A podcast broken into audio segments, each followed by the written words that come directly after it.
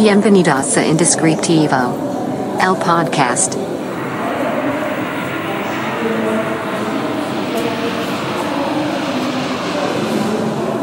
Hola, si no me conoces, mi nombre es Carlos Cornejo.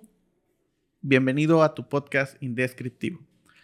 Eh, en este podcast hablamos de creatividad, hablamos de temas de la vida, hablamos de cosas que nos suceden y también, ¿por qué no?, de temas súper importantes como cómo cobrar, cómo, cómo entender el mundo, qué, qué hacer y hacia dónde ir.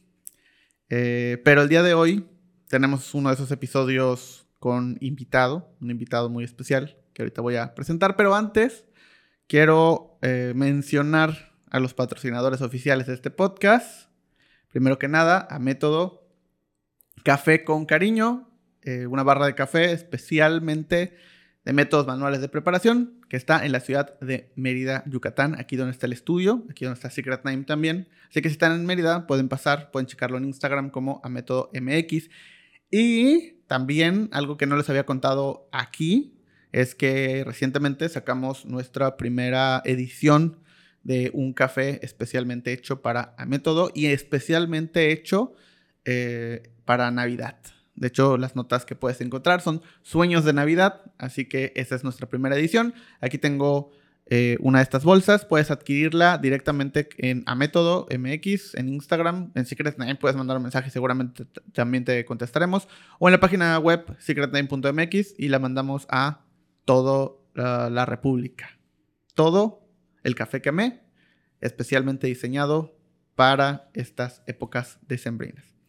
Eh, pero bueno, después de estos anuncios comerciales, eh, quiero hablarles un poco de, eh, pues, el invitado del día de hoy. El invitado del día de hoy lo conocí hace bastante rato. hemos hecho un par de colaboraciones de diferentes formas. principalmente, pues es una persona muy, muy talentosa que yo ya había visto, obviamente, en Instagram y había visto su trabajo, había visto lo que hacía.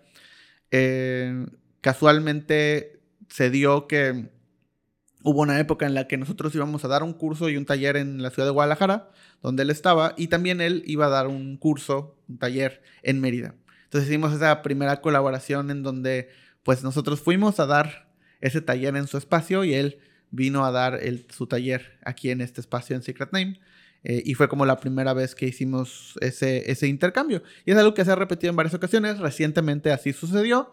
Tuvimos un taller en la ciudad de Guadalajara, tuvimos una conferencia también en la ciudad de Guadalajara. El taller fue en su espacio eh, y hoy, eh, bueno, esta semana, él tuvo un taller justo en Mérida y lo dio aquí en Secret Name. Eh, es una persona extremadamente talentosa que seguramente si están aquí es porque ya también lo conocen. Chisco Romo, ¿cómo estás? y yo sí. Bien, ¿y tú?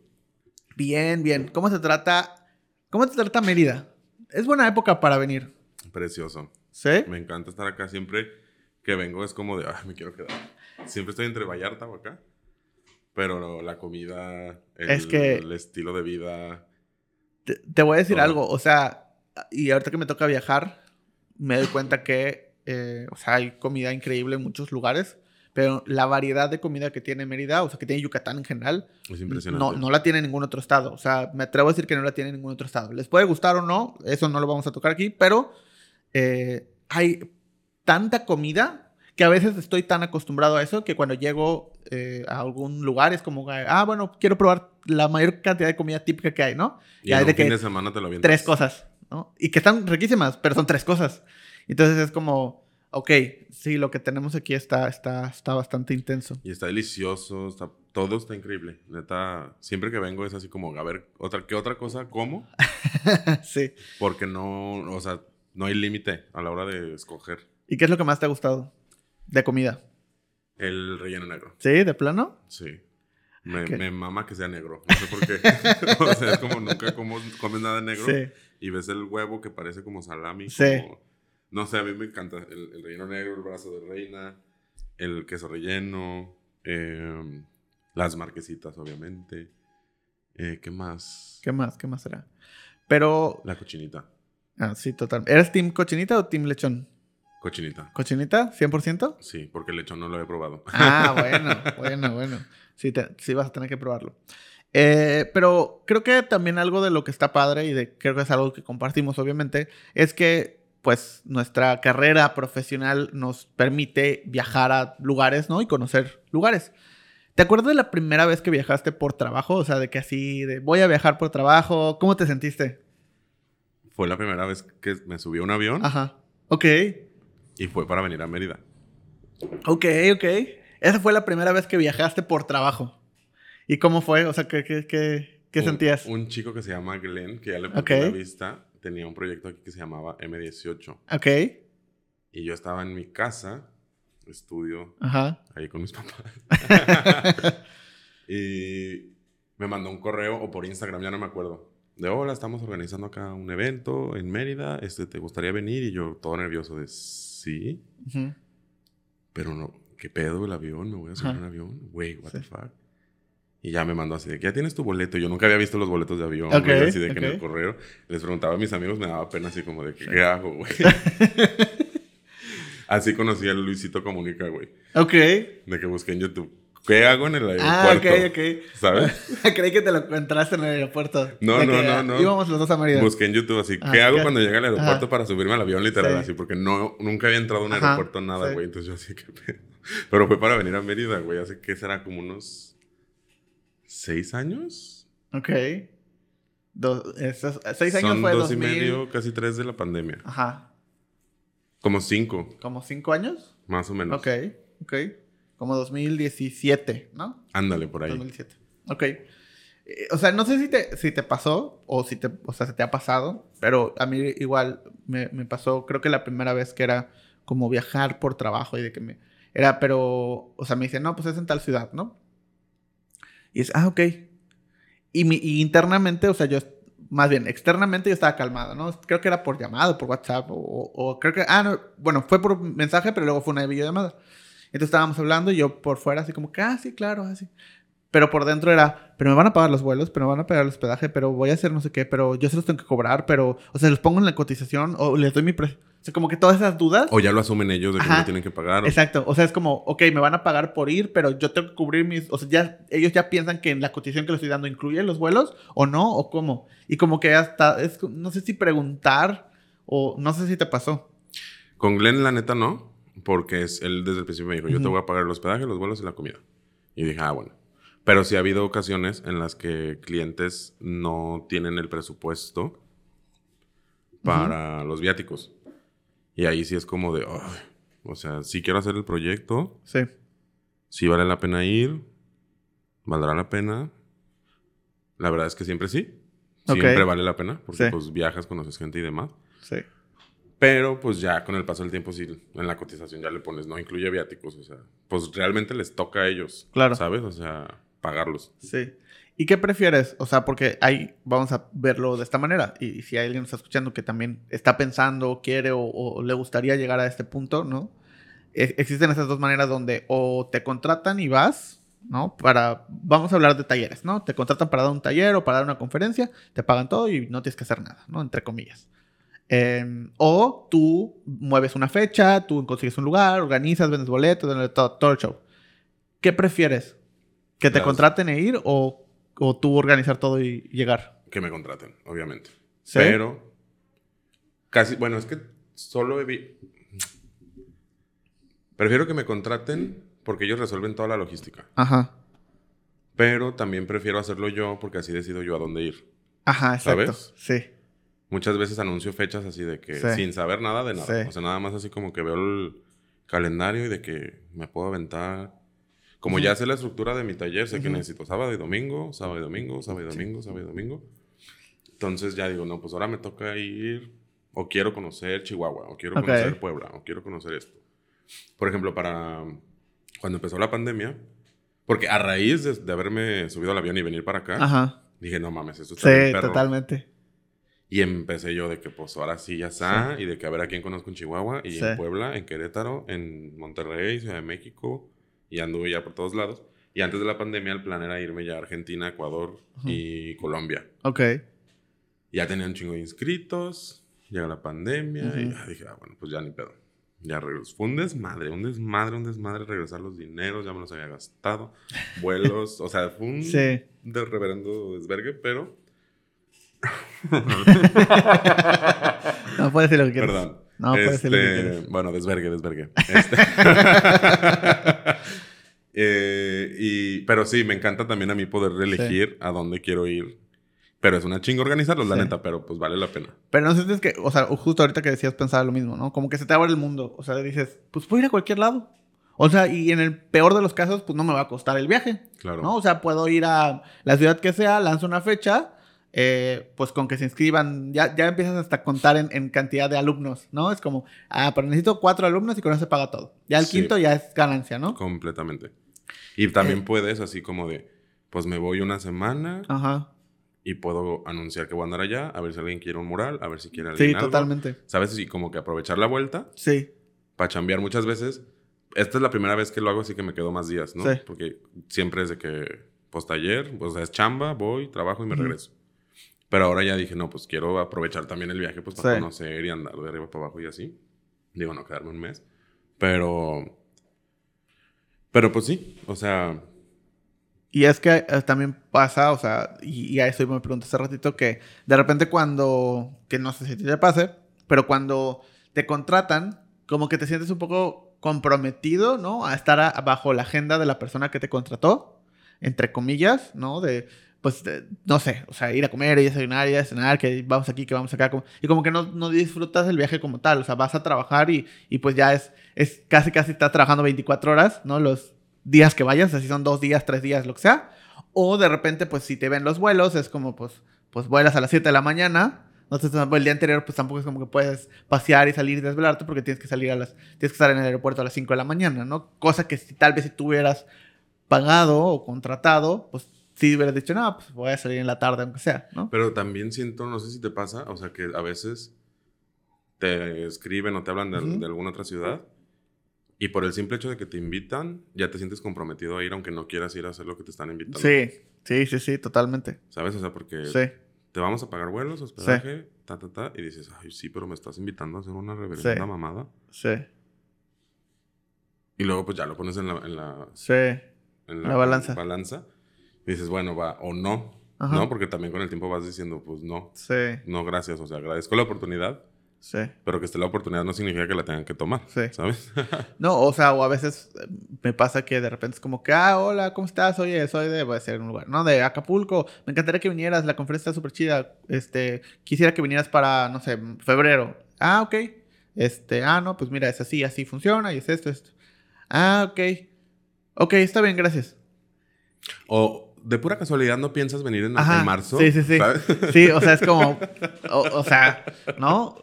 Pues cuesta ir, ¿no? Y más si el evento es, es, por ejemplo, en el caso de la conferencia que estamos dando, que tratamos de que sea gratis en la mayoría de las ocasiones, hasta ahorita se ha logrado, hasta este momento, que todas las ciudades haya sido gratis.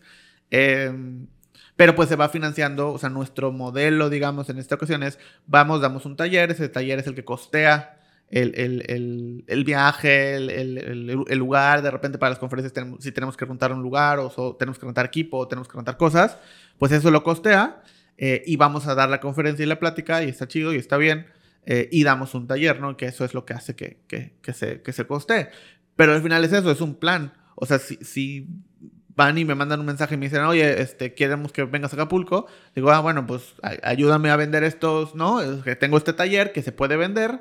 Este, si tú quieres, me ayudas. Es más, te quedas con un porcentaje si tú quieres, o sea, no, no importa, Claro. ¿no? Pero pues vamos a cubrir esto que necesito cubrir. Sí, porque también la chamba de que esté organizando y vendiendo. Totalmente, totalmente. Y, y también el, el empezar a tener como, eh, por ejemplo, el- el- el- un sistema, ¿no? Tú que tienes ya, bueno, este es el link de pago, nada más llegas de acá y ya no es nada más transfiéreme nada más porque sí, ¿no? O sea, ya tienes una plataforma, ya tienes un formato de pago, ya tienes una landing page, o sea, lo que sea, que ya está ahí todo estructurado, ¿no? En este caso nosotros tenemos un sistema de registro, tenemos un sistema, ¿no? Donde tú ya, es más, a los eventos que vamos, llegamos y el con que nos está ayudando Y todo, ya está todo, todo, organizado. listo. Y cuando llegamos y que, ah, pues nos van a ayudar, ah, mira, traje el iPad, aquí está el iPad, la app, en la app vienen con sus boletos en PDF y aquí lo registras y ya está, ¿no? O sea, y toda esa base de datos también te sirve a ti porque pues bla, bla, bla, ¿no? Completamente. Entonces ya también, pues te estoy tratando de dar lo más posible y es como ese equipo. Pero pues a veces, a veces pasa así.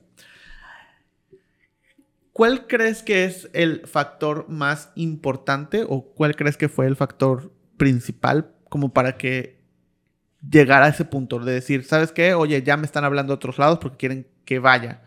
O sea, ¿crees que hubo en tu caso algún punto en tu carrera, no sé, o sea, la cantidad de seguidores, que saliste publicado en algún lugar, que eh, trabajabas en tal lugar o que trabajaste con alguna marca, o, hubo algo que dices, en retrospectiva, a partir de aquí fue cuando me empezaron a buscar para ir a otros lados.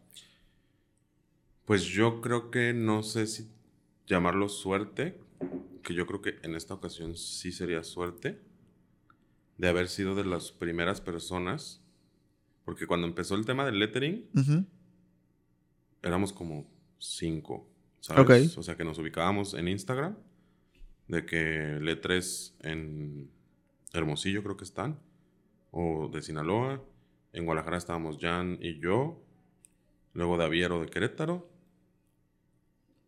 Éramos muy pocas personas las que estábamos haciendo lettering. Instagram apenas estaba empezando también así como a ponerse de moda y fuimos como creciendo con la modita. Entonces era como de por sí el, término lettering no se escuchaba, pues nos veían a nosotros y de que, ay, las letras, las letras, las letras, y como que a nosotros nos tocó empezar a enseñar a la gente, ¿sabes? Ok. Que son cosas que ya se saben desde hace mucho, pero en la carrera no se especializa como tal. Entonces, con la práctica, la gente va viendo tus avances y dicen, ah, yo quiero hacer eso, yo quiero hacer eso. Entonces empiezas a hacer como que. a mí me tocó que me empezaran a pedir, enséñame. Ok. Enséñame, enséñame. Y yo, verga, pues yo no sé enseñar, nunca he dado clases, nada. Pero dije, pues me están a pide y pide, pues lo voy a hacer, ¿no? Entonces empecé así como que a organizar el taller. El primero fue un desmadre, o sea, te pones todo nervioso. Pero creo que eso fue... ¿Qué me preguntas? Estaba tratando de lograr así como que... Hilarlos, de hilarlos. No, no te preocupes. eh, que, o sea, justo lo, que te, lo siguiente que te iba a preguntar era ¿Cuál fue? Porque una cosa es que seas bueno en lo que haces, lo que sea que, que, hagas, ah. ¿no? Cualquiera que nos esté escuchando. En este caso, tú decías, bueno, yo soy bueno en las letras, me gusta, además. Obviamente se ve que tienes una pasión por ello y que te gusta aprender y hacer y practicar y, ¿no? Y, y esas cosas que es sentarte a hacer y hacer y hacer y hacer. Entonces, la cantidad de horas, ¿no? Sí. Pero de eso a saber enseñar, querer enseñar y poder enseñar es muy diferente. ¿Qué tan difícil fue para ti dar ese, ese salto de, de, sé hacer, soy bueno en haciendo una cosa, pero ahora lo quiero enseñar. Fue una locura. Te digo, yo creo que todo se resuelve a ese primer taller que di, que fue donde me di cuenta de que ya sabía cosas. Ajá. Igual y no todas, o no era experto, o lo que sea, pero sabía cosas que otras personas no. Y como que el explicarlo, el decirlo, y que sí me estuvieran entendiendo, y que sí lo empezaran a hacer, y que Dije, sí sé, me falta todavía un chingo, pero ya sé algo que mucha gente no. Entonces, como empezar a darme cuenta de esa seguridad que tenía y pues con la práctica, porque si le preguntas a todos mis compañeros de la universidad, todos han de haber quedado de qué pedo, güey, de qué chisco dando talleres hablando en público, güey, de qué estás hablando. Ok. O sea, terminar yo dando clases en la universidad, donde estudié, donde fui el alumno más pendejo del mundo, güey ha de haber sido como que el shock de, what the fuck, porque nunca fui así. O sea, nunca hablaba, me daba pena todo. Yo era de que trabajo en equipo, yo hago la presentación, pero yo no expongo. Ok. ¿Sabes? O sea, yo, porque me pasa eso que acaba de pasar hace rato, güey. ¿Sabes? De, ¿qué estaba diciendo, güey? Se me va el pedo, güey. Entonces siempre tuve ese miedo. Y con los talleres se me fue quitando. Y ahorita ya es como de que ya puedo llegar y, ay, ¿qué pedo? Organizar, ¿sabes? O sea, como que ya no, ya no me da pena expresarme en público o hablar en público. Y, y pues eso, o sea, creo que así me fui dando cuenta de que sabía, de que podía y de que me gustaba. Porque aparte, es un espacio donde me siento también escuchado, ¿sabes? Donde la gente está poniendo atención a lo que estoy diciendo. Entonces también empecé a crecer en esa parte también como personal de decir, a ver, tengo una responsabilidad aquí de, güey, la gente me está escuchando, me está viendo en Instagram, se inscriben a los talleres, me están poniendo atención, o sea, como tengo que ser cuidadoso con lo que digo, con lo que hago, con a quién le estoy hablando, ¿sabes? O sea, como que me ha dado muchas cosas el, enseñar, porque me enseña más de lo que enseño. ¿Me explico? Sí, totalmente. O sea, creo que cuando empiezas a. De hecho, es, es, hasta científico, ¿no? El hecho de. Si quieres aprender algo realmente, enséñalo. O sea, la habilidad que necesitas, el, dominio que tienes que tener del tema para poder enseñarlo, es lo que realmente te hace conocer algo, ¿no? Y creo que lo que a mí me pasó, por ejemplo, que la primera vez que, específicamente del área de creación de nombres y todo, la primera vez que di un taller y la primera vez que le empecé, ni siquiera un taller, o sea, la primera vez que empecé a enseñarle a, alguien el, esto que hacía, es cuando me di cuenta que sí tenía un proceso. O sea, para mí antes de eso era yo hago cosas, ¿no? O sea, yo hago nombres, ya, ¿no? Ah, me gusta, está chido. Pero cuando entonces tuve que pensar el cómo se lo iba a enseñar y luego se lo enseñé y luego veo que esa persona sin mí puede hacer cosas, o sea, como los pasos que les di lo aplica y lo puede y puede lograr algo y lo lleva a lo suyo. Y lo lleva a lo suyo, es como, ah, ok, sí tengo un proceso. O sea, hay un proceso ahí, ¿no? Y entonces ese primer como choque de, ok, sí hay un proceso y ahora cómo pulo ese proceso, cómo mejoro ese proceso, a mí profesionalmente me ayudó un montón, ¿no? Y además todo eso que dices, definitivamente le, te sientes escuchado, te sientes como, ok, sí, sí tiene valor lo que estoy haciendo, ¿no? Tanto que alguien, uno, está aquí, deja de que si paga o no paga, o sea, está aquí sentado con ganas de escucharme, ponerme atención y aprender. Y que te pregunta algo que no sabes. Sí. Y dices, no sé, pero mañana te digo, ¿sabes? O sea, voy a investigarlo pero te digo, o sea, porque de esa manera también aprendo. Y, y mm, me te iba a decir otra cosa. De, de que, ah, además, la gente que se inscribe a los talleres o a las clases o que están en Instagram viéndote o lo que sea, que están viendo lo que haces. Sí. También te dan ideas. Ok. ¿No se te ha ocurrido de repente hacer esto? Mm, fíjate que no, pero es muy buena idea. Sí. Quizás sí lo pueda hacer. Y si le dices, ah, oye, sí, ¿no? O sea, como que sí todo lo, que recibes cuando das lo que enseñas. O sea, porque creo que hay mucha gente que le da miedo enseñar o, compartir como sus cosas porque es como... Siento que ellos creen que es todo lo que tienen o lo que los hace así como de... Especiales. Ajá. Sí, que ya es la... Ya no van a valer nada porque ya van a saber su secreto. Ya me descubriste, güey. Así como, ya. no. Entonces, yo nunca sentí eso. O sea, porque yo trato y trato de decirles, una, yo te voy a compartir mi proceso, como dices, de la manera en la que me hubiera encantado que me lo compartieran a mí. Sí. ¿Sabes? O sea, quiero enseñarte como me hubiera gustado que me dijeran a mí cómo hacerlo. Sí, totalmente. Porque a mí me costó mucho aprender. Te digo, yo en la escuela estaba así como de, güey, ¿qué estoy haciendo aquí? O sea, veo al maestro, maestra, 10 segundos, me costaba un huevo, güey. Entonces ahora era como, este es como este es mi proceso, lo visualizo, lo escribo de muchas maneras, ¿no? Desde armar la presentación, te hace cuestionarte a ti, ¿por dónde empiezo? A ver, ABC, no, pues el A, así. Entonces, esta es la primera parte, esta es la segunda. Y darte cuenta de que sigues un proceso que tú creaste, absorbiste, mamaste, como sea. Ya es como tu proceso personal. Y el invitar a los demás a, este es lo mío. Sí. Métele lo tuyo, métele lo tuyo y que salgan cosas bien diferentes, ¿no? Y que cada quien lo use para lo que quiera. Sí, y creo que, creo que también, y esto va con un tema de, educación y, la forma de la educación, nos podremos meter en cómo funciona la educación mexicana y bla, bla, pero creo que tiene que ver, uno, con un tema de cómo crecimos y cómo veíamos a los maestros, ¿no? El, este ente que, sabía todo y que tenía la verdad absoluta y que bla, bla, bla, y era la autoridad y era lo que él dijera y ya, ¿no? Cosa que de mi lado, como que desde muy pequeño me di cuenta que no era así. O sea, que, que de repente yo cuestionaba cosas que, que, decía, pero es que, ¿por qué así, no? Y, es como, no, pues porque así es y ya, ¿no? Y, pues no, o sea, no, no funcionaba de esa manera. Eh, y así fue toda mi, mi, educación, o sea, yo odié la escuela en todos los sentidos, precisamente por eso, o sea, no por la información, me gusta mucho aprender. Y, yo le, llegaba y leía y aprendía y veía y hacía, pero odiaba ir a la escuela porque estaba este ente que era el maestro o maestra que sentía que perjudicaba mi aprendizaje. O sea, que detenía mi aprendizaje, porque era como, no, pues oye, pero es que yo quiero aprender más sobre este tema, pero no, porque es de, Y hasta el mismo sistema, ¿no? Es como de una a dos es este tema y de dos a tres es esta, o sea, hablando por materias, ¿no? Oye, pero si yo quiero adentrarme más en esto, ¿no? ¿Por qué no puedo? No, es que ya son las dos, entonces ya tienes que... O, o, o no, es que eso no te va a servir. O sea, tienes que... Solo esto, ¿no? Más, el entorno total, ¿no? El aula. Los compañeros, las compañeras. Todo. El maestro, la maestra. Todo. O sea, todo el, el, todo es lo que genera no quiero estar aquí. Sí, totalmente. Entonces, creo que eh, ese hecho hace también que uno, muchas personas, pues tengan miedo de enseñar porque tienen esa idea en su mente de no me quiero convertir en eso, ¿no?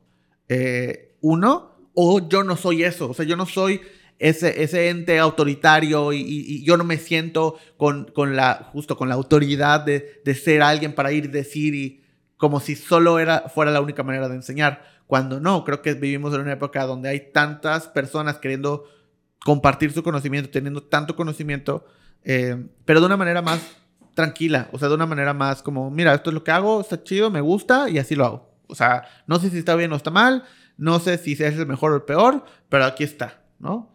Yo con el paso del tiempo, perdón que te interrumpa, me he dado cuenta que de verdad es una vocación. Porque yo es algo que disfruto. ¿Sabes? O sea, como jamás en mi vida me vi siendo maestro.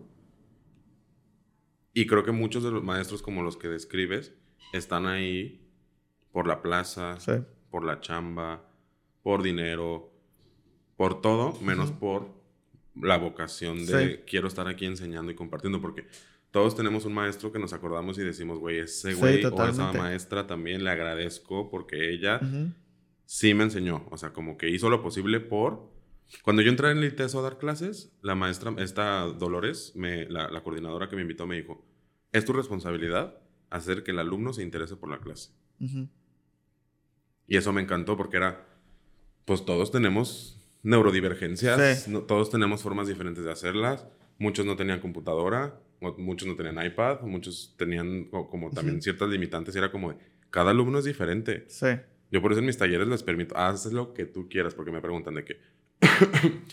Pero yo no soy ilustrador. Pues no hagas ilustrador. Lo ilustramos, lo dibujas, acuarela, lo que sea. Yo lo quiero vectorizar, pues tú lo vectorizas. ¿Sabes? O sea, es como la primera parte del taller es como el tronco común. Sí.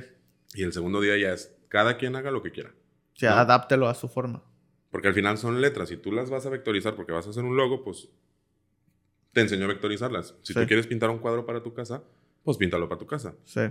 ¿Sabes? Pero que cada quien haga lo que quiera y aprendes porque dices, esto, esto no me da hueva. Sí. ¿Sabes? O sea, como que yo trato como de quitarle el que no te dé hueva y si te da hueva también está bien, ¿no? Sí. Date cuenta que esto no te gustó.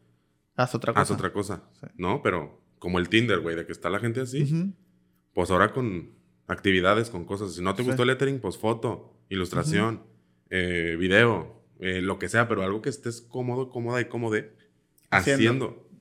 Sí, totalmente. Y, por ejemplo, hablando, hablando de, ese punto y, también teniendo lo que decías de la responsabilidad, ¿qué tanto te sientes responsable referente a lo que compartes? Sobre todo, por ejemplo, en Instagram, vamos a, vamos a decir, ¿no? O sea, ¿qué tanta... Y no, no de, ah, pues pondré este post o no pondré este post, sino el tengo que publicar algo, tengo que decir algo porque esto es importante y tengo que hacer. O sea, ¿llegó algún punto en el que estuviste así o no? ¿O cómo? Al principio. Pero hoy en día la responsabilidad es total. Pero al principio, pues obviamente a quien no le gusta que hay que el follow, hay que el seguidor y ay, te sigue mucha gente. Un día me cayó el 20 porque una... Ay, güey, no sé qué traigo, perdón. ¿Quieres, ¿Quieres agua? Estaría increíble porque si traigo ahí de que el Lolita ya este una chica que no sé ni dónde vive. Ajá. Un día subió una caligrafía, Chisco Romo. Ajá. Quiero pensar que es en Asia o algo así porque tiene rasgos asiáticos. Yo sé que no. Tiene. No me van a cancelar. Pero de verdad no sé de dónde es porque también el, el idioma y demás, ¿no? Pero puso Chisco Romo y en inglés puso de que mi héroe de lettering es Chisco Romo. Un día vi su perfil y me encantó lo que hacía y me inspiró a empezar a hacer lettering. Una chica en otro lado del mundo. Sí, que no quiere saber dónde está. Y ahí fue cuando me, empezó a caer el 20 de, güey, me están viendo. Me están poniendo atención de que estoy hablando. O sea, porque yo diseño letras. Sí. Pero llegó un momento en el que dejó de interesarme hacer letras bonitas. Era más como el qué estoy diciendo. Ok, ajá. ¿Qué historia estoy contando? Sí. Más allá de si está bien hecho o mal hecho, muchas gracias, Este. Pero la responsabilidad ya después también crece. O sea, te vas dando cuenta de tu privilegio. Sí. De que soy vato. Sí. De que soy blanco. Sí. No hay muchas mujeres haciendo lettering o tipografía en México ni en el mundo. O sea, les pregunto a tu audiencia, o sea, pregúntense si conocen una mujer tipógrafa. ¿Sabes? O sea, es como, ah, y a mí todas son alumnas, son mis alumnas. Ya viste el taller de ayer, eran puras chicas. Sí. Y un chique. Era... No sé, o sea, tengo que saber dónde estoy, en qué contexto estoy y quién me está escuchando. ¿Sabes? Entonces, así utilizo también el Instagram. Toda la pandemia yo me la pasé deprimido. Creo que tuve la depresión más grande del mundo y que estuve a dos de cerrar el Instagram. Y era precisamente por eso, porque no tengo nada bueno que decir. Ni para qué subo. Ya. Pero en Twitter, ah, váyanse a la verga, me cagan la madre. ¿Sabes? O sea, ahí sí, me soltaba, pero en Instagram yo estaba calladito. Sí. Replicando de vez en cuando, sí, un lettering que hice hace siete años. Pero era precisamente porque no tengo nada bueno que decir ahorita. Y no tengo, nadie me está presionando para que suba algo. ¿Sabes? O sea. Sí. Y es que creo que creo que es eso. O sea, el tema de que ya llega un punto en el que deja de ser solo un tema de. Ah, es lo que diga profesionalmente y se vuelve a lo que diga en general, ¿no? O sea, claro. se vuelve el, el, me están escuchando, me, estás bien, me están viendo, y ya no solo me están viendo, ah, pues haciendo lo que hago profesionalmente, sino también cómo me comporto o, en el sentido de qué estoy pensando, qué estoy diciendo, cuál es mi perspectiva de algo, eh, qué, está sucediendo en, el mundo o en la industria, ¿no? Y cuál es mi opinión acerca de eso. Eh, están al pendiente de eso y, a veces hasta, pues, buscan eso. O sea, a mí me pasó igual que, de repente era como el Instagram de Secret Name era pues profesional y compartíamos eh, nada más un tema de portafolio y ya. Pero también nos tocó esa época de no existe esto como tal, o sea, no existe esta industria, no existe... O sea, hay personas que hacen nombres sí, pero no que estén únicamente haciendo esto o que estén buscando el crear espacios para gente que quiera dedicarse a esto, ¿no? Y nos tocó esa fase. Pero también llegó el punto donde ya no solo nos veían como, ah, el estudio nombres, sino el, hecho de lo que decíamos o lo que compartíamos se volvía relevante porque a veces es como dices, o sea, no, no, no, pues a veces no sale, o sea, a veces hubo algo que me pasó mucho, fue que me gusta mucho escribir, pero empecé a tener, o sea, tengo, o tenía, quiero pensar, como ciertos traumas de, de la escuela, ¿no? De, de, de mi forma de escribir. ¿En qué sentido? Uno, mi letra está fea, ¿no? Y eso era como algo con lo que luché mucho tiempo, en el que me sentía mal de escribir a mano porque era como, ah, pues mi letra está fea, ¿no? O de enseñarle a alguien algo que escribía porque mi letra está fea. ¿Por qué? Porque me dijeron eso desde el kinder, desde la primaria. Tu letra está fea y tienes que hacer caligrafía y tienes que hacer caligrafía y tienes que hacer caligrafía. Entonces, y, y nunca le pude mejorar. Entonces llega el punto donde me gusta escribir, pero no quiero escribir porque no quiero mostrar, porque no quiero, yo mismo no veo mi letra bien, ¿no? O cosas como mi ortografía, de nunca pude lograr una ortografía adecuada. Entonces tampoco quiero escribir, tampoco quiero compartir y me limito de hacerlo. Porque ya sé que me van a criticar. Porque sé que me van a criticar. Y qué oso, qué pena, ¿no? Porque me dedico a hacer palabras y no sé ortografía correcta. Pero luego llegó un punto en el que dije, no tiene sentido, es absurdo. Uno, porque que mi letra sea no tiene nada que ver, porque entonces, pues no escribo, escribo a computadora, ya, listo, misma letra que todos, ¿no? Uno. Que luego, justo, pero bueno, ahorita voy a contar eso. Eh, después el tema de cuando empezó el primer error, ¿no? De ortografía. Y me dicen, oye, es que tiene este error. Y yo digo, ah, ok, sí, lo bajo y me siento mal y lo publico y lo vuelvo a poner. La ansiedad que te da. Y lo vuelvo a poner. Pero luego me puse a pensar, o sea, sí. Ah, pero esto fue porque fue así. Me dijeron, oye, me encanta tu contenido, me gusta mucho. Este, me lo, lo sigo, lo leo todo y encontré que no tiene este acento, ¿no? Y yo, no, pues qué mala onda, no, perdóname, no sé qué, qué. Pero le dije, mira, o sea, pensé, a pesar de que tiene un error, la gente lo vio, lo leyó, o esa persona lo leyó, se le hizo interesante. Y se le hizo tan interesante que sintió la necesidad de decirme, oye, tiene este error, ¿no? Se quiere aportar para mejorar. Y es cuando dije, pues prefiero seguir compartiendo cosas y que tengan errores a no compartirlas. O sea, no limitarme a es que no está bien, es que no sé si va a estar correcto, oye, chécalo tú, chécalo tú, chécalo tú. Porque eso va a hacer que no lo comparta. Porque hay más cosas que hacer, porque hay trabajos, porque hay cosas, porque hay... Y ese sentimiento me bloqueaba de compartir cosas que tal vez a alguien le iba a servir y que no le va a importar si, si se escribió mal, si tiene un error, si tiene... Y todo lo contrario, o sea, e, e, existe esta pieza de contenido que le da a alguien tal vez el mensaje que necesita y, y que pudo no existir por un tema de condicionamientos personales. Es que es súper clasista andar corrigiendo ortografías que no te piden que corrijas. ¿Sabes? Sí, un poco sí. O sea, vivimos en un país donde el acceso a la educación es tan limitado. Sí. Donde hay niños que a los siete ya tienen que estar trabajando. Sí. Y una de las ofensas más comunes es de que, güey, primero termina la primaria. Sí. Ay, güey. Pero es que, ¿sabes qué pasa también? O sea, y, y, fue parte de un proceso el entender que, pues tuvieron la misma educación que yo. O sea, donde toda su infancia le dijeron, escribe bien y te va a ir bien, escribe bien. Y entonces cuando escribe bien, es como, pues eso me enseñaron. O sea, me repitieron tanto eso que yo nada más lo replico. Entonces por eso también, para mí es como, me está tratando de ayudar desde un punto de vista, ¿no? De privilegio, obviamente. Pero me está tratando de ayudar. Y, entonces es como, bueno, pues sí, o sea, y, y eso mismo es lo que de repente yo me doy cuenta y es a lo que iba de, eso es lo que te ayuda a compartir más cosas, porque entonces ahora comparto algo que tiene una falta de ortografía, me corrigen y luego entonces comparto el, oye, comparte las cosas a pesar de que tengas errores. Exactamente, y eso ya es donde empieza la inspiración. Y empieza... A este güey le vale verga equivocarse. Totalmente. Y luego, y entonces es, empieza como, ¿qué pasa con las personas que te corrigen, no? Y haces esa reflexión de, pues sí, pero es que aprendieron igual que nosotros, o sea, todos nos repitieron el mismo mensaje. Pero no todos lo aprendimos o lo absorbimos igual. Totalmente. Entonces también el, el hablar sobre eso se vuelve relevante. Y entonces ya, ya el tema de los nombres ya se quedó atrás. Se quedó kilómetros atrás. Y hoy estamos hablando de, oigan, como, como personas, como creativos, como lo que quieras, como seres humanos, entendamos que cada uno aprendió cosas de, manera diferente, que cada uno tiene valores, que a cada uno le salen cosas bien y le salen cosas mal. Pero no importa, lo que importa es que podamos comunicarnos y que podamos expresar, que cada persona pueda expresar de la manera que quiera o como pueda sus ideas. Pero ¿no te pasa también que una vez que dices, ya me vale madre publicarlo con error? Empiezas a soltar la angustia de, para empezar a estarlo escribiendo, decir, ya escribí esto, a lo mejor ya tiene un error por ahí, no hay pedo y estás pensando en eso. Cuando ya sueltas y dices, me vale madre, ya sueltas la angustia y empiezas a mejorar tu ortografía. Totalmente. Y empiezas a mejorar todo lo que dices.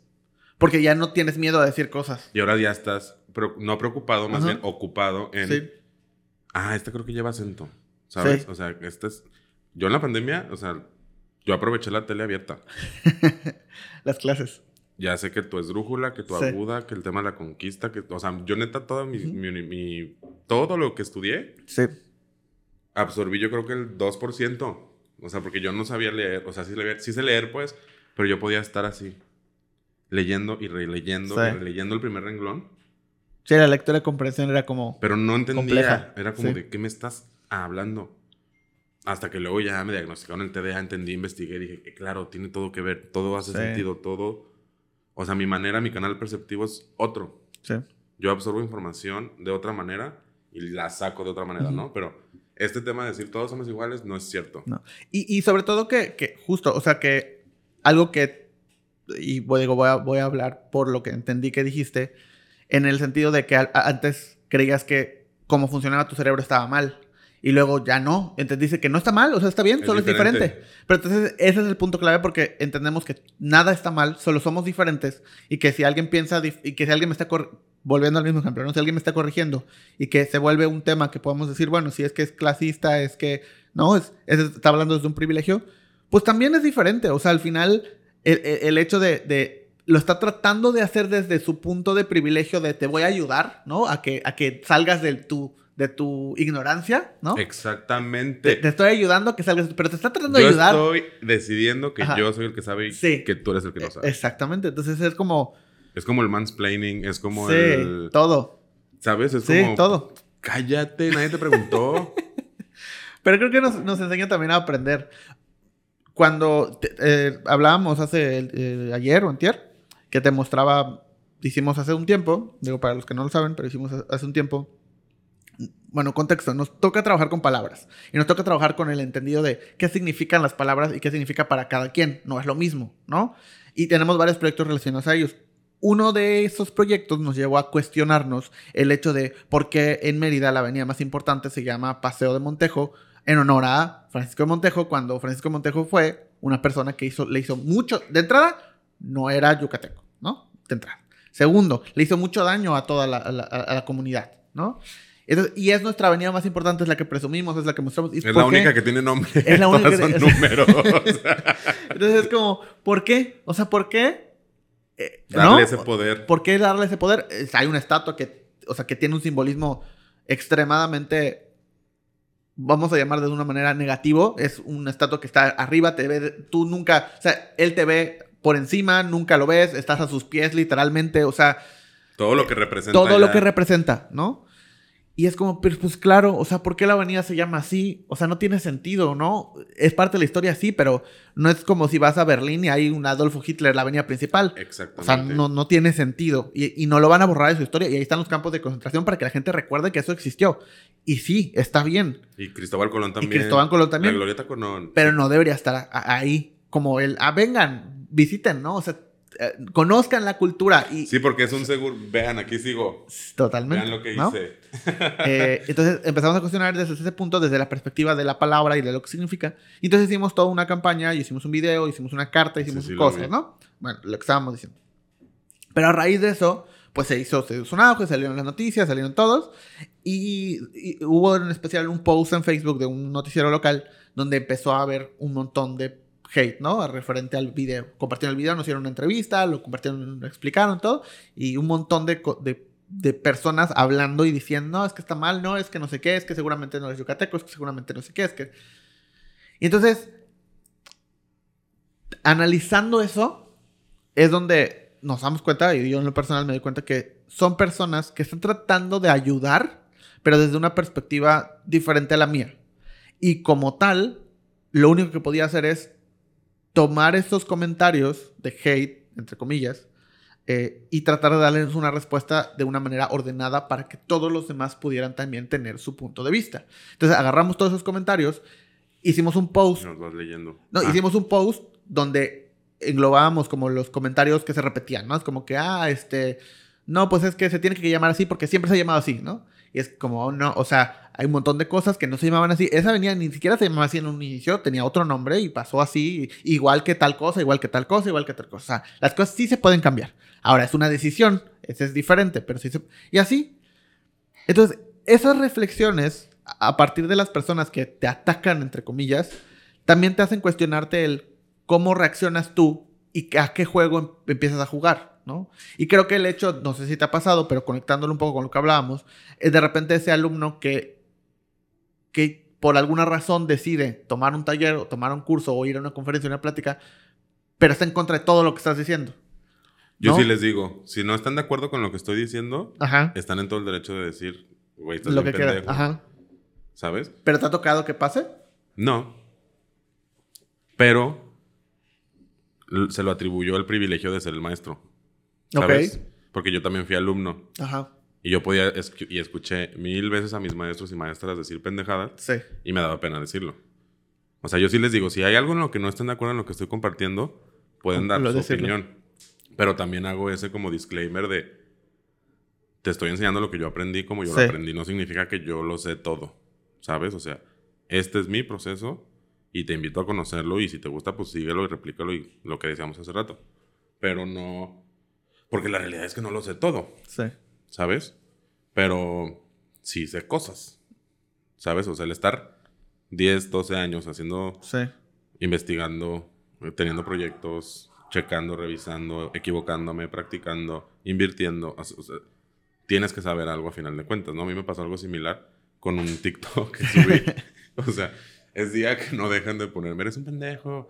Y un güey me pone, este, te recomiendo que mejor te metas a estudiar. Y, güey, relájense un chingo. O sea, mi TikTok, para poner en contexto a la banda, era de. Yo decía que, un diseñador gráfico no puede diseñar logotipos. Ok. Porque el significado del logotipo es palabras. Ajá. Entonces, está el logotipo, isotipo, isologo, monograma, ideograma, o sea, cada cosa tiene su nombre y su uso en específico para cada cosa. Sí. Y a mí y a muchas personas que conozco se nos enseñó a buscar tipografías, descargarlas, convertirlas a curvas y ya, ¿no? O sea, tratar de buscar una letra, una tipografía que diera la sensación de la marca, del producto o servicio que se fuera a ofrecer para el cliente. Y esto es lo que yo te presento como logotipo y me encargo de hacer el isotipo. Sí. Porque luego también subí otro de que esto es logotipo, esto es isotipo y no sé qué. Y les, y les decía, si tú vas a emprender, te recomiendo que solo pidas el logotipo porque es el más importante, es el cómo te llamas, es el nombre del bebé, ¿sabes? De la criatura. El branding es cómo se viste y, así, ¿no? Trato como de explicarlo más sencillo. Y ponía, y una de las razones por las cuales te recomiendo empezar solo con el logotipo es que si te hacemos el isotipo también o el isologo, pues te va a salir más caro. Sí. Y me ponían que, pues yo, yo también soy diseñador y no tiene por qué salir más caro. Y yo, ¿por qué no?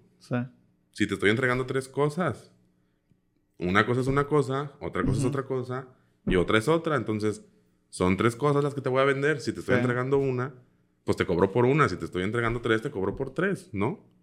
Que son cosas completamente distintas. Sí. o sea, independientemente de cuánto cobres tú, cuánto cobre yo. Y entiendo que sí, de repente sí, obviamente como que veo el video y como que sí me veo muy avanzadito. Pero pues es mi sentido del humor. Sí. Entiendo que se hayan molestado, pero el punto era mínimo cuestionense quién diseñó las letras que estás usando. Sí. Eh, y también era de que, pues yo pago las licencias, pues qué bueno que las pagues. Las tienes que pagar, ¿no? Yo sí uso fuentes legales. Qué bueno, usa fuentes legales. A mí sí me enseñaron. Qué bueno que a ti sí te enseñaron.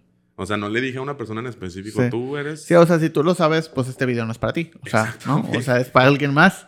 Y al final era el, el, como, no priorizar, ¿qué, con cualquier palabra sería? Como dignificar la chamba de los y las letristas y los y las tipógrafas que se parten la madre haciendo las letras. Y yo ponía al final de que miren, como él, ella, ella, ¿sabes? O sea, estas personas también hacen letras, no nomás yo, ¿sabes? No era como de yo soy aquí el campeón, o sea, empieza a buscar. Sí, o sea, es que al final es, letristas cerca de ti. empatizar, ¿no? O sea, es empatizar cuando empatizas con las industrias, entonces te empiezas a dar cuenta del valor que tienen, que ese es el problema. Que muchas veces, que, nos pasa a todos, obviamente, en diferentes contextos, pero es como, de repente me tocaba, ¿no? De, estar en una, como, no sé ni siquiera llamar reunión o qué era, eh, donde hablaban de, eran diseñadores, ¿no? Y entonces hablaban de que el cliente es que no valora el trabajo del diseño, es que no valora no sé qué, es que no valora no sé qué. Y esa ya, la típica conversación, ¿no? Y luego llegan a un punto donde estaban hablando de los contratos, ¿no? Para, para que, pues, que sí pague y que haya un contrato, y ¿no? Y luego la conversación era así, pero es que, no, pero, pero es que a veces es muy difícil porque los abogados cobran mucho, pero mira, y luego otra decía, no te preocupes, yo tengo un contrato y te lo puedo pasar para que no le pagues al abogado. Y, es como no se están dando cuenta que, o sea, mi estrés, yo, yo estaba afuera, yo no estaba diciendo nada, ¿no? Yo estaba escuchando. Pero mi estrés era como el, no se está dando cuenta que se están quejando de que el cliente, su cliente, tu cliente como diseñador gráfico no valora tu trabajo de diseño gráfico y que te dice, oye, pues solo es un logo, nada más cóbrame tanto, ¿no? Y, y, eso te molesta, pero te das la vuelta y dices, no le pagues al abogado, mejor vamos a entre todos comprar un contrato y lo replicamos. Es exactamente lo mismo. ¿Por qué? Solo porque no tienes el contexto del abogado. Y que el diseñador o el creativo no es consciente de que pon tú, somos como los mecánicos. Sí, sí, sí, sí. Muchos aprendimos a putazos que no tenemos que hacer todo. Sí. Y que tenemos que tener procesos y servicios definidos. Sí. ¿Sabes? O no porque yo sea diseñador y me meto a tomar un curso en doméstica de animación, ya soy animador. Sí. O, o lo que sea. O sea, creo que la culpa la tienen en bastante, en bastante cantidad. O sea, es que tiene mucho que ver con... Las agencias de publicidad y sus vacantes, ¿no? Un diseñador tiene que hacer esto, tiene que bailar, cantar, editar, hacer eh, logotipos, diseño editorial, diseño UX, diseño web, redes sociales, o sea, por... Sí. Por eso a veces hay, hay, hay o sea, me, me, me pasa verlo también, que hay diseñadores freelance que son muy buenos, y que son como una agencia completa, o sea, porque, porque así trabajaban, o sea, eso hacían en la agencia en la que estaban, se hartaron y se salieron y ahora tienen clientes, pero te hacen todo, porque eso hacían. Y, salirse de esa idea está cabrón. Está muy difícil. Está muy difícil, porque además es como... Y, vemos el otro lado, de repente es como pues por para sobrevivir, ¿no? O sea, si te puedo cobrar un poquito más, como no pude cobrarte eh, el logo, no te lo pude cobrar en lo que yo quería, bueno, pues ya tienes nombre, no, ah, pues yo te lo hago para poderte cobrar un poquito más y poder tener dinero suficiente. O sea, ni siquiera es por mala onda, solo es para tener el dinero suficiente porque en, una en un servicio no te lo puedo cobrar, entonces le voy a, anexando servicios que tal vez no soy experto, por lo mismo no te estoy cobrando tanto, pero pues eso ya en conjunto suma una cantidad que dices, bueno, ya con esto ya vale la pena, ¿no? Cuando desde el primer servicio debería de ser suficiente. Exactamente. el, el, problema, el problema viene de ahí, pero y, y es una cadenita donde el diseñador, o sea, el vamos a decir, el emprendedor no respeta el trabajo del diseñador, el diseñador no respeta el trabajo del abogado, el abogado no respeta el trabajo del doctor, el doctor no respeta... No, no, no. Para mí es, cada quien se tiene que hacer responsable de su desvergue. Sí. Tu diseñador no está respetando tu trabajo, por eso te están ninguneando, por eso te están regateando. Tú no estás respetando lo que haces. Pero y por eso viven también como, pues con ese estrés o con ese rencor. Sí, o sea, yo, yo lo divido en dos, en dos cosas. O sea, eso es algo que se me ocurrió, puede estar, puede estar bien o puede estar mal, lo que sea, pero está la autoestima personal. Sí. Y la autoestima profesional. Sí. ¿Sabes? O sea, como siempre me pregunto, ¿cuándo demonios los creativos nos vamos a creer el que sí sabemos hacer las cosas? O sea, el sí sé, sí vale lo que hago. O sea, te voy a resolver el problema. O sea, hay personas que tienen 10 años trabajando en agencias, salen y siguen con esa inseguridad. Y es como la idea de cuando te gradúas de la escuela de entrar a una, agencia es porque quiero seguir aprendiendo, voy a aprender.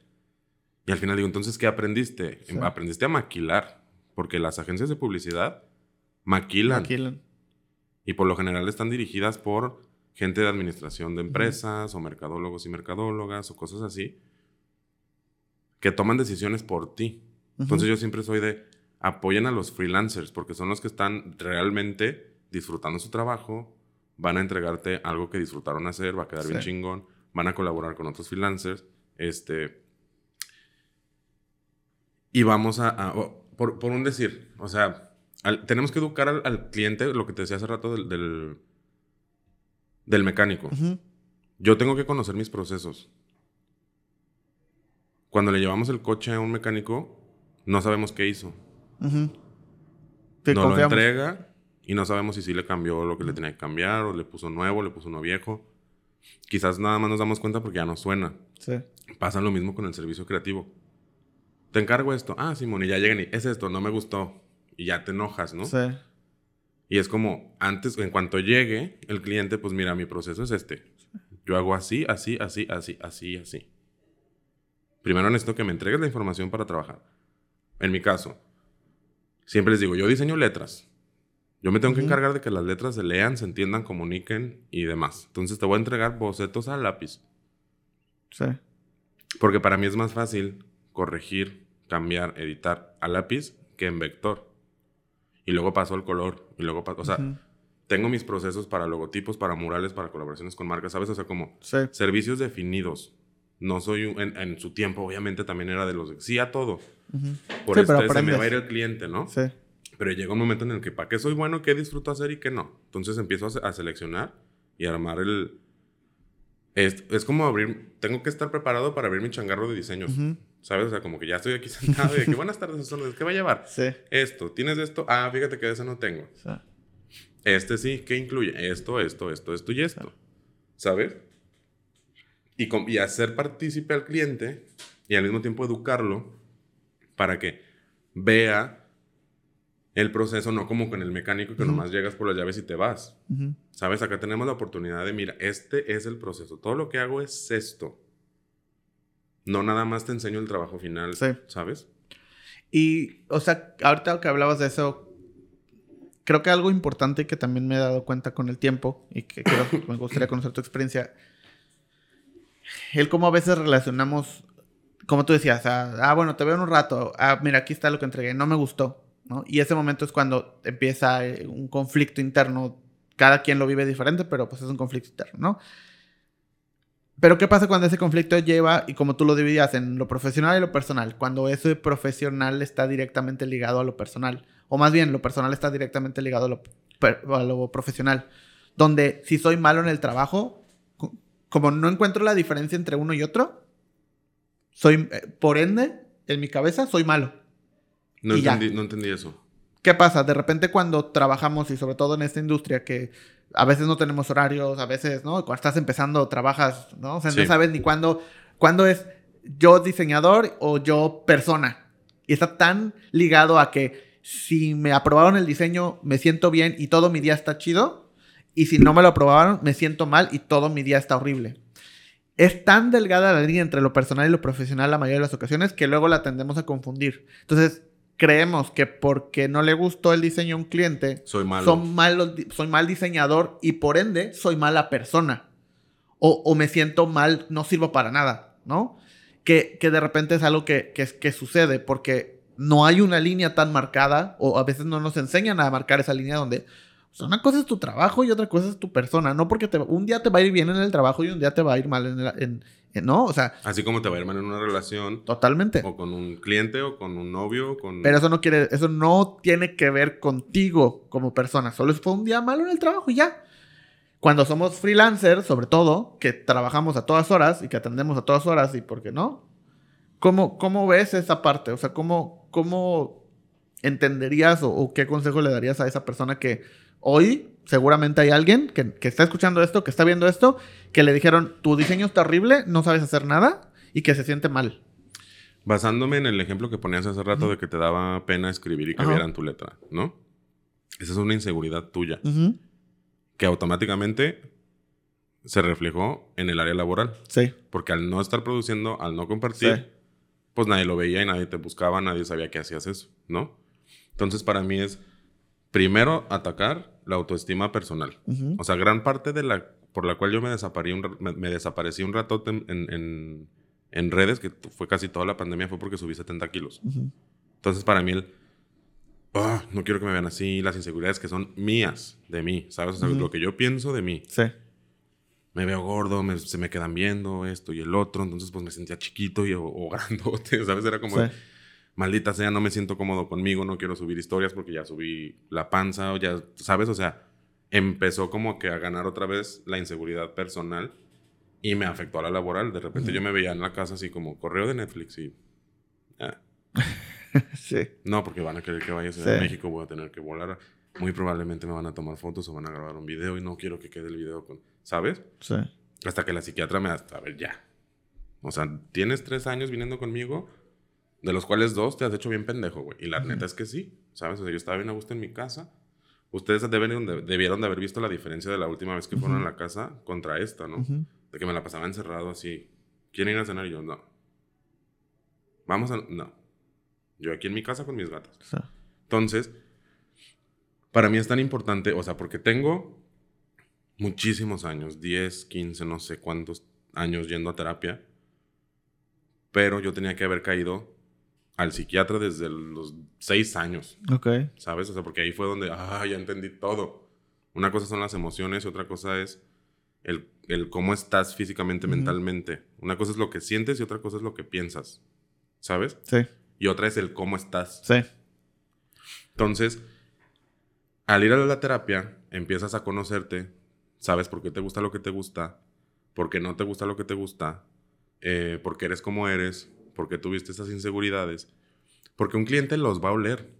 O sea, si a ti te ve así como que titubeando, te va a regatear. Sí. ¿Por qué? Porque todos queremos pagar menos. Sí. Todos somos clientes o hemos sido clientes. Todos queremos aprovechar promociones. A mí me caga regatear, eso nunca lo he hecho en mi vida. Me cae bien con la gente que regatea del mercado donde sea, pues. Sí. Yo sí soy de cazar ofertas, más no de. Es lo menos, es no, eso sí, chinga tu madre quien lo haga. me caga, güey. Pero si yo estoy así, sí. lo van a oler, lo van a detectar. Ya, ándale, cámbiamele. Ya, entrégamelo mañana, es que lo necesito para mañana. Sí. Y vas a decir, sí, sí, está bien, sí, lo que tú digas. ¿No? Entonces, ya te ven así de, no, yo, yo sé. Sí. ¿No? Desde cómo te comunicas, desde cómo hablas, cómo presentas. Y es lo mismo en la chamba, ¿sabes? O sea, como persona ya te conoces. En la chamba igual. O sea, en la personal yo no saldría con un cabrón misógino como pendejo, homofóbico o lo que sea. Tampoco aceptaría chambas de políticos o de... Que me llegue un sacerdote de, oye, me dicen, chingue su madre, señor sacerdote, no le voy a hacer nada. ¿No? Claro. Sí. Porque tengo mis valores como persona y como empresa. Sí. ¿Sabes? Es lo mismo. Para mí, así lo veo. Y a, mí, a mí me sirve mucho el si algo me está pasando mal en la chama que me ha pasado, obviamente, y me sigue pasando todavía, o sea, es regresa a atenderte lo que sea que te estás pensando, que está afectando lo que estás haciendo. Sí. ¿Sabes? Sí, o, no sé si te pasa que de repente ya empiezas a tener preconcepciones del cliente.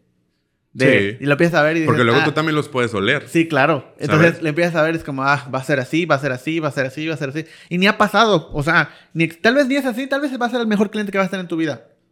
Pero ya desde el principio tu actitud es diferente, ¿no? Y hasta cómo estás haciendo el trabajo es diferente porque ni le va a gustar. Seguro me va a poner este pero. Seguro me va a pedir no sé qué. Seguro. Y sí sucede. Y, a, y, a, veces que sí pasa. Es como si un güey de que, ¿qué pedo, rey? ¿Cómo estás? ¿Vamos a cenar?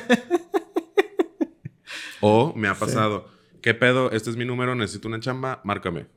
Sí. No, güey. O sea, si sí estás llegando, sí. qué hueva atenderte con la pena. Sí. Y no es por un tema de clase, sino es un tema de educación, ¿sabes?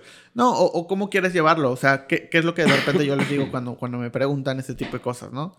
Es, es que tú tienes que conocer tu, tu proceso y tienes que ser fiel a él. Y a veces es como, ok, si yo, por ejemplo... Y, eh, saber también cuándo... Sí, cuándo ser flexible. Ajá. Sí, pero por ejemplo, como, como te decía el otro día, ¿no? De que yo...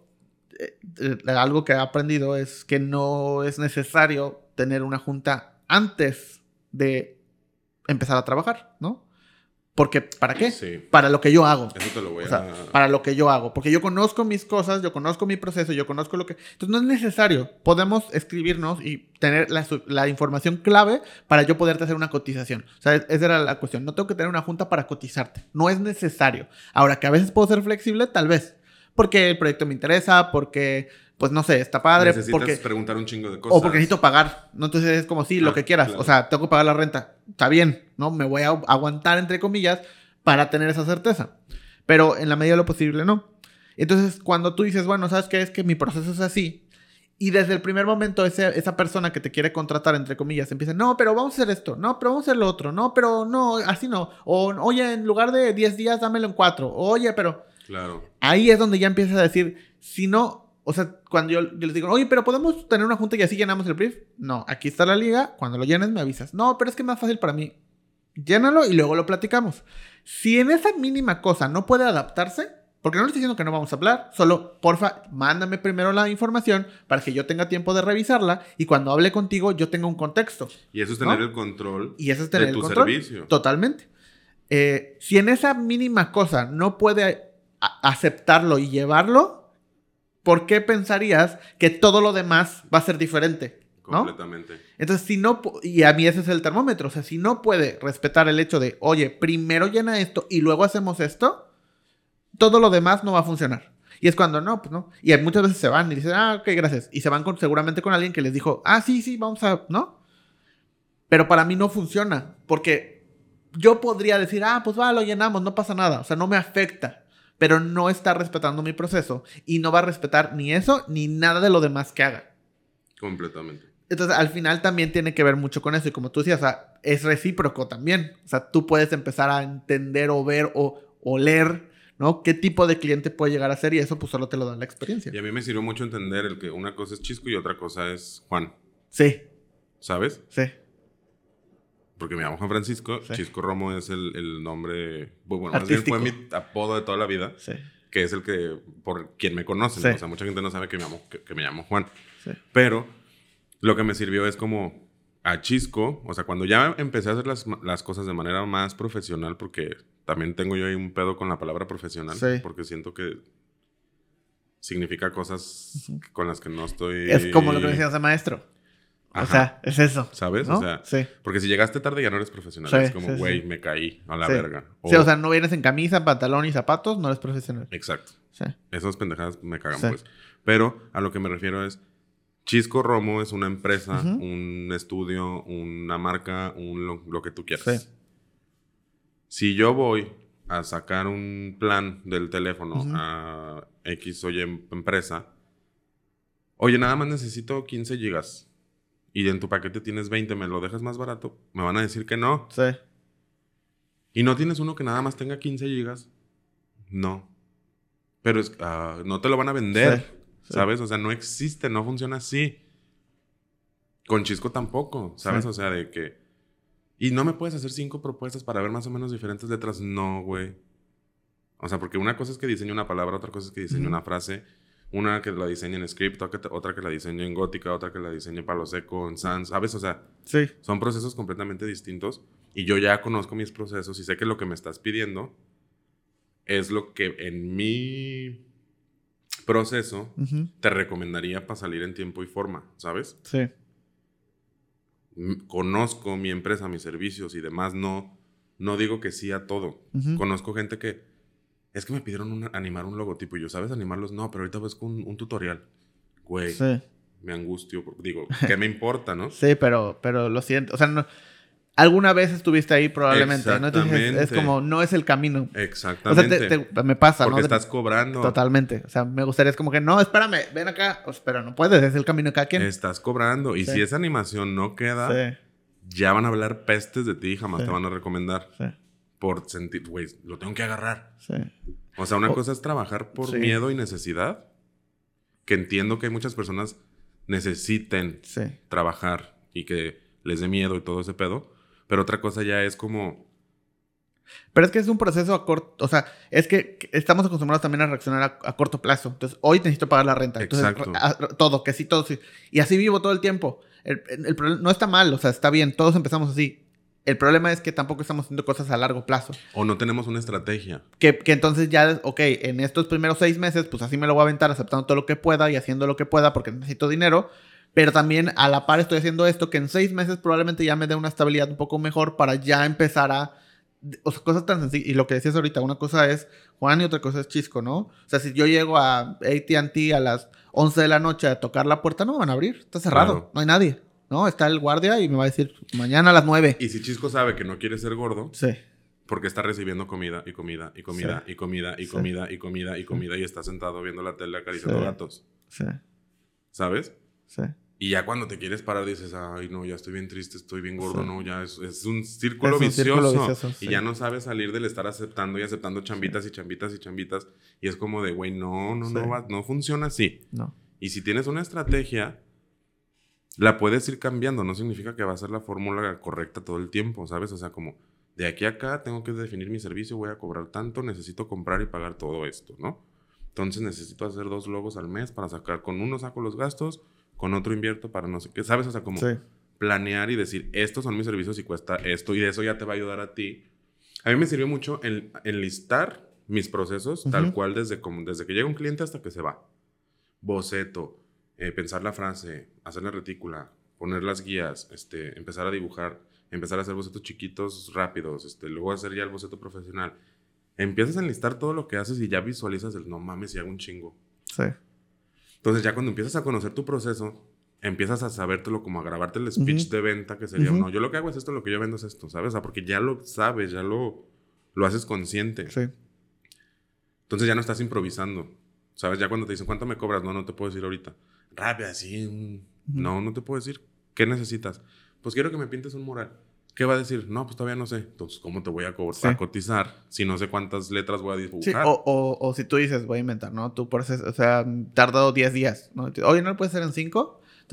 Ya es tu, ya te lo sabes. O si lo quieres en 5, tengo que contratar a más gente. Ajá, exacto. Entonces, sí, te cuesta esto. O no, es que 5 no hay manera. 6, sí, pero así. Y puedo 5 días, pero en diciembre. Ajá, exacto. ¿Sabes? Exacto. No mañana. Sí, sí, sí. O sea, ya, e, ese tenerlo presente, o sea, incluso el, la primera vez que lo escribes, te das cuenta de eso y entonces empiezas a hacer esas, pues claro, o sea, no, porque tengo que hacer todo esto y esto que me toma una semana lo tendría que hacer en tres días, ¿no? Y, no puedo, porque Chisco Romo abre de 9 de la mañana a 6 de la tarde.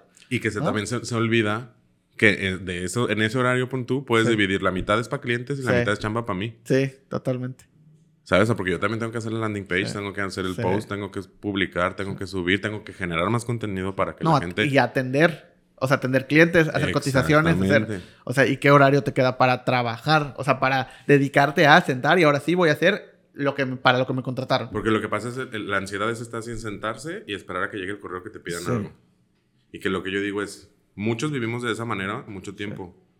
Porque les gustaba nuestro trabajo, porque les caímos bien, porque el servicio, lo que tú quieras, recurrentemente, o porque somos buenos, ¿sabes? O sea, nos, nos llegó el correo y tiende a llegarnos correo desde que salimos de la universidad, ¿sabes? O sea, no, no hablo de ya ahorita influencer de mamadas de esas, ¿no? Sí. Si así sale chamba, ahora si haces una estrategia y tienes el servicio definido, lo empiezas a ofertar, sabiendo cuánta demanda puedes agarrar, ¿sabes? O sea, cuánto, cuántos logos te puedes aventar al mes que queden chingones. Sí. Para que te vuelvan a contratar y te recomienden sabiendo que ya cuesta tu trabajo lo que cuesta. Y, y, en este punto creo que también es importantísimo, o para mí fue muy importante el entender una cosa. El, y, y va de lo que hablamos. No tienes que saberlo todo. O sea, ¿qué pasa con, oye, es que yo solo sé hacer letras, no sé estrategia, no sé cómo hacer tener más clientes, o sea, no tengo idea. Yo sé hacer letras. Si tú me das letras, lo voy a hacer súper chingón y increíble y se van a emocionar. Ahora, no sé qué hacer para que en lugar de un correo me lleguen dos. Yo diseño letras, busco un mercadólogo. Te intercambio el diseño de tu logo y tú armame una estrategia de venta. ¿Qué tan importante fue o cómo lo sentiste tú, de, tu experiencia y de tu carrera profesional, esas alianzas? O sea, ¿en algún momento lo hiciste, no lo hiciste? Por supuesto. ¿Y cómo, cómo, cómo fue? ¿Cómo fue el hacer? ¿Cómo, primero, ¿qué, ¿cómo llegó al punto el que decir, oye, ¿sabes que necesito algo? Cuando abrí la cafetería, cuando abrí ermitaño, que ya no existe, pero en el, en el momento en el que se abrió la cafetería, tenía el estudio de diseño, andaba de gira por todos lados dando talleres, tenía que atender la cafetería, o sea, era un... Una cantidad de trabajo sí. inmamable, era... Y ahí ya fue cuando dije, bueno, ya tengo que ver y tengo que contratar a alguien. Maleni y Jesse me salvaron la vida. O sea, Maleni se encargaba de resolver todo el tema de los talleres, Jesse se encargaba de vender y de estarme recordando. Quedaste a entregar mañana, cabrón. Y yo, y Jesse, me vale verga, mañana entregas. ¿Sabes? O sea, pero en ese momento ya era necesario. Sí. ¿Sabes? Ahorita estoy pensando en volverlo a hacer, pero quiero aprovechar de aquí a diciembre precisamente para eso. O sea, como ver estuve inactivo mucho tiempo, entonces ahorita es necesito volver a ver cuánto me toma hacer lo que hago. Este, quiero ya hacer la página web otra vez, eh, los textos de venta, las cotizaciones, cambiarle, ver si mi costeo todavía está actualizado, porque pues todavía está bien pinche caro, entonces a lo mejor hay que ver ahí si subimos precios o no, qué pedo, ¿sabes? O sea, como quiero aprovechar todo diciembre para sentarme a 2023, o, o sea, no sé, algo va a pasar de a lo mejor nuevos talleres o nuevas cosas, no sé, pero quiero planear los servicios de la empresa, de, de la empresa. ¿no? pues si es una empresa, pues ya vas, a, vas a contratar. mamón. ¿Vas a contratar a alguien? De mi empresa. Sí quisiera. Sí, pues sí. Es una empresa. Sí quisiera porque, porque también el trabajar solo a veces uno se vuelve loco. Sí. Y está chido así como que hacer equipo, ¿sabes? como platicar. O sea, Sí, o sea, yo también hablo mucho de, de estos temas de creo que tú lo, tú lo conoces perfectamente, el, tema de los grupos de apoyo, que así como tenemos grupos de apoyo de personas, o sea, de nuestra vida personal, pues es lo mismo en, laboral, o sea, necesitas ¿Te acuerdas cuando organizaba el Freelancers Anónimo? Sí, sí, sí. O sea, el tener estos grupos de apoyo profesionales al que yo le puedo hablar, oye, este, no sé. Claro. Eh, por ejemplo, hace poco, creo que te lo conté, me, me, habló una persona por Instagram para decirme, oye, es que yo me dedico al diseño, tengo un estudio, eh, pero me empecé como a experimentar como con, nombres y así, pero ahorita me acaba de llegar un cliente muy grande que quiere que le hagan los nombres y, y pues me da pendiente, o sea, ¿no? Y, y, lo sentí así como que pues un poco me da miedo, ¿no? No lo quise decir seguramente, pero pues es eso. Sí. No sé qué hacer. Te, te, pidió ayuda. Sí, o sea, no sé qué hacer. No, pues dime, ¿tienes asesorías? O sea, me preguntó, ¿no tienes asesorías? Cuesta, no sé qué. Y le dije, no, mira, ok, a ver, este, ¿puedes el sábado? Sí, va, el sábado nos vemos. Y entonces tuvimos una videollamada de como dos horas donde le fui explicando, me fue poniendo sus dudas, le fui poniendo mi punto de vista, le fui, ¿no? Y, y luego después de eso todavía me siguió mandando audios y contestar y todo, ¿no? Siento que el tener la certeza de poderse acercar a alguien, ¿no?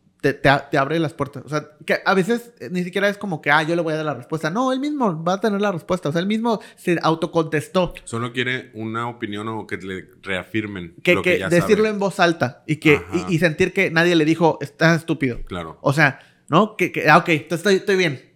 O sea, no pasa nada. Y tú mira, güey, estás bien estúpido. no, o sea, el, eso, el poder decirlo en voz alta y como que, ah, ok, ¿sí estoy bien? Sí, ah, va sí, la patadita, güey. Eso. Ánimo. O sea, y entonces tener esos grupos de apoyo profesionales, creo que son de suma importancia, nos ayudan un montón. Y, algo de lo que, y me gusta mucho hablar de esto porque cada vez invitar a más personas a que hagan, porque como decíamos hace rato, obviamente las personas que sienten que si comparten, ya es, ya descubriste mi secreto, ya no voy a servir para nada, ya se cayó mi, mi, mi ¿no? mi, mi disfraz, ya no me voy a sentir como el bueno, o sea, y, pues no, o sea, al final es comparte lo que sabes. Obviamente, claramente, por más que digamos, no es que yo lo hice solo, hubo gente que te tuvo que ayudar. Directo o indirectamente. Alguien te enseñó. alguien, alguien escribió el libro que leíste, ¿no? O sea, alguien lo publicó, alguien te lo dio. O sea. ¿Y qué tan chiquito te tienes que sentir para no querer enseñar las cosas o compartir y pensar que en una semana te van a chingar? Sí. Cuando conoces tus procesos, o sea, claro. ¿cuánto tiempo te tomó hacer tu metodología de poner los nombres, güey? Sí. No empezaste ayer. Y ese es el punto de que no tienes claro tu valor.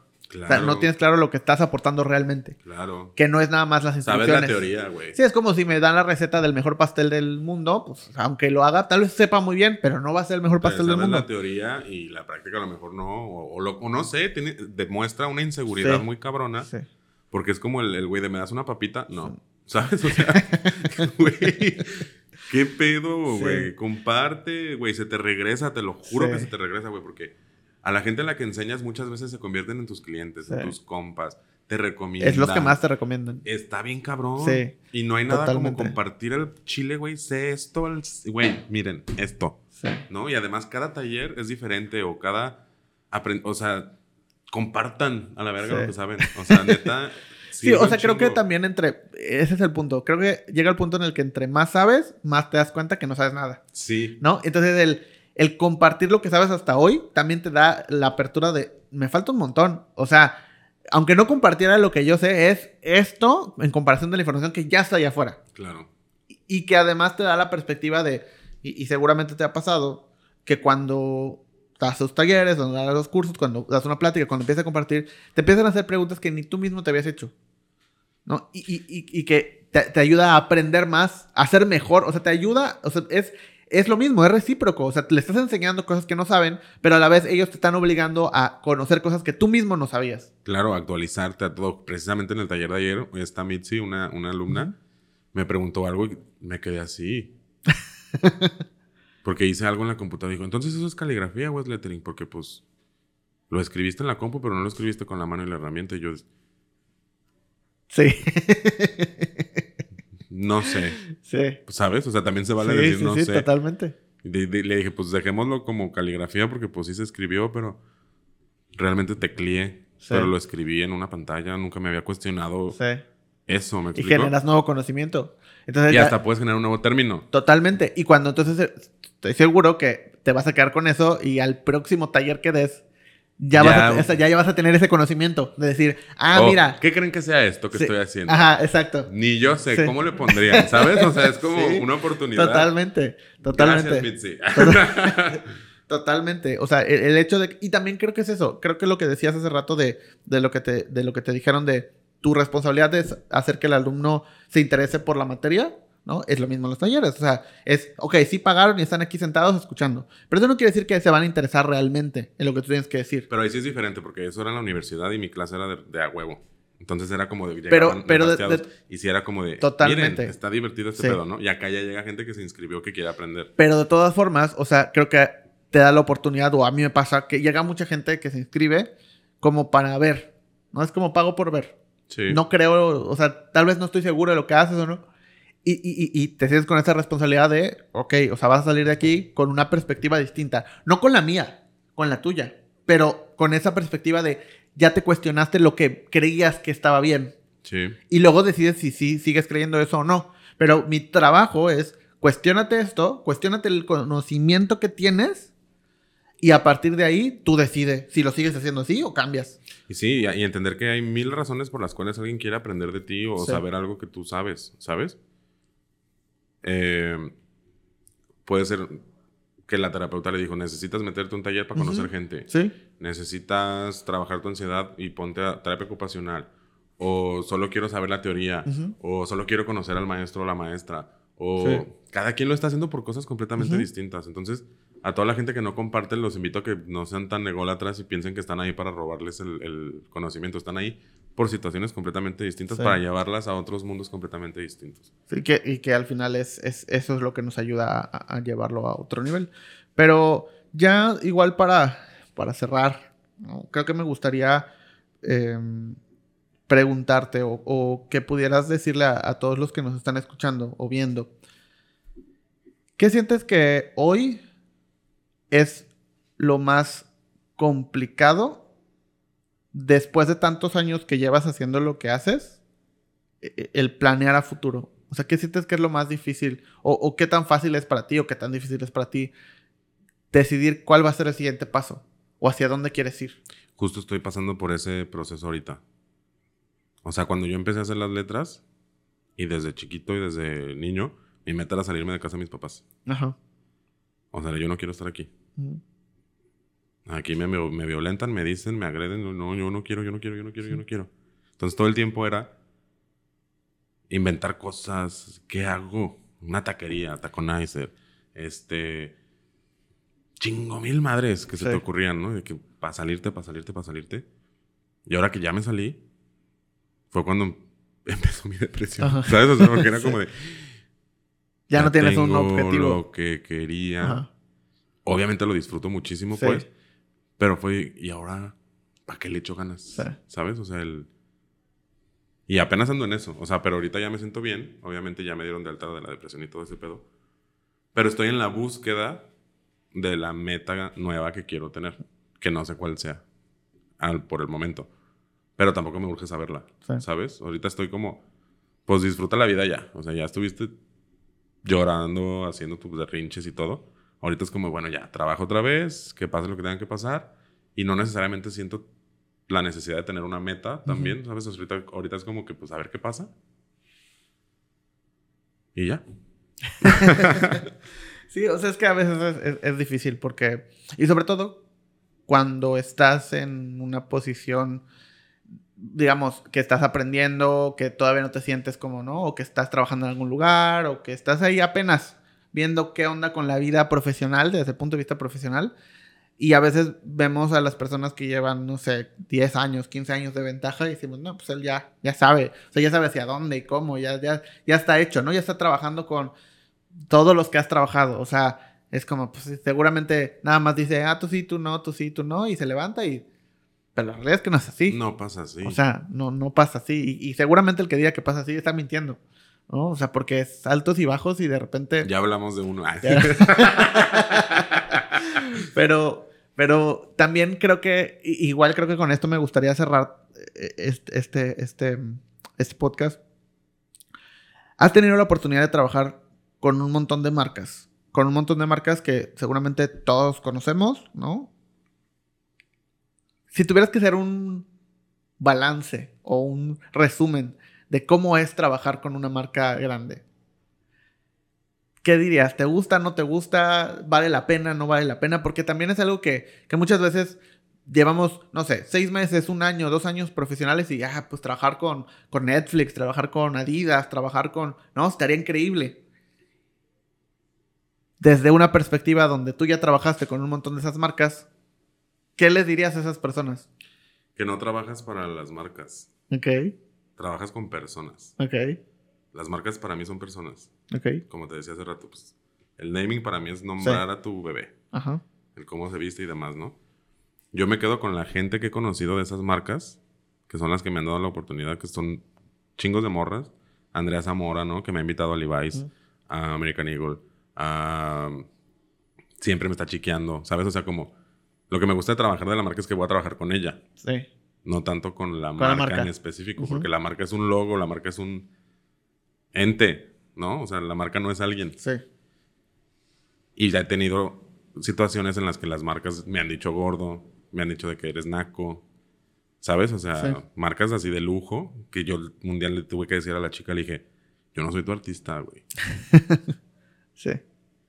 Yo no, o sea, no, ¿por qué me escogiste a mí, güey? Si no paras de, o sea, un día le dije, me, dice, oye, chisco, no sé cómo decirte. Y yo, ¿qué? Que me, me visto de la verga. Ay, gracias. ya estando ahí, güey, yo... Sí. O me ha tocado de que viene vestido así, ya está. No, pues no le quedó el uniforme. O sea, que me lo están diciendo en la cara, ¿sabes? Un cabrón un día. No voy a decir la marca, pues, pero. Sí. ¿Qué hacemos? Pues, ¿qué le pongo, güey? No le queda nada. Y yo ahí sentado. Entonces, no es la marca, es la persona. ¿Sabes? O sea, lo que me gusta trabajar con las marcas son las personas que conozco. Porque luego me invitan a otras cosas. O hacemos vínculos, amistades, ¿sabes? O sea, eso es lo que más me late. Porque las marcas, pues, al final de cuentas son clientes como cualquier otro. Lo único que sí es que generan esta magia, este, esta cosa que, wow. Sí. Que ya cuando te tocas desgraciadamente es como que... Sí. ¿Qué es eso? O sea, que está padre, pero no tanto. Es que creo que no se habla mucho de esa parte. O sea, creo que se habla de, ah, pues, y, cuando te, hasta cuando te presentan, ¿no? En, en, un foro, lo que sea. Eso me define ya. Sí, es como el que, trabaja con, tal, tal, tal, tal. Pero de repente hay tantas historias detrás de cada marca y que no sé si te pasa. me encantaría? Sí él creó esta marca, ¿sabes? O sea, él creó una nueva. No trabajó para fulana, sino hizo esta marca que se convirtió en esto. Eso se me haría más padre, por ejemplo. Sí, o sea, porque y, supongo que te pasa, de repente es como que ves, ¿no? Ahí los logos o las marcas y solo puedes pensar en las historias que tienes con esas marcas de repente que es como, si supieran que esta marca es así, y esta marca es así, y esta marca es así, y esta marca es así, no, no trabajarían, o sea, no valdría la pena, ¿no? Solo ha sido una, dos, dos, dos, dos, las que ha estado de la chingada. Las otras, la neta, no me puedo quejar. Pero gracias a las personas, es lo que decías. Exactamente. O sea, te chiquean y que te llevan y que vamos a comer y ya, ya, ¿cómo dormiste? Y de que paso por ti. Te está quedando increíble, ¿sabes? O sea, son ellas las que me están diciendo y con las que estoy conviviendo. Y para mí las marcas son ellas, porque ellas son las que las representan. Sí, que independientemente que, si el día de mañana esa persona, ¿no? Estas personas se van y ponen su propia empresa, vas a seguir trabajando con ellas y no, con la marca. Por supuesto, Que es lo más probable, porque ellas mueven los hilos de las marcas. Y hablo de chicas en específico, porque la gran mayoría son mujeres las que me invitan a colaborar en esas, en esas marcas si un día deciden vamos a tomar unas porque saben perfectamente cómo hacerlo, porque ya saben cómo funcionan, jalo, güey, ¿sabes? Así de... Porque a mí eso es lo que más me gusta, conocer gente, conocer personas. Sí. No la marca, no me voy a sentar a platicar con un logotipo. O sea, no... Sí, totalmente. No me genera nada. Pero bueno, pues muchas gracias. Muchas gracias por estar acá.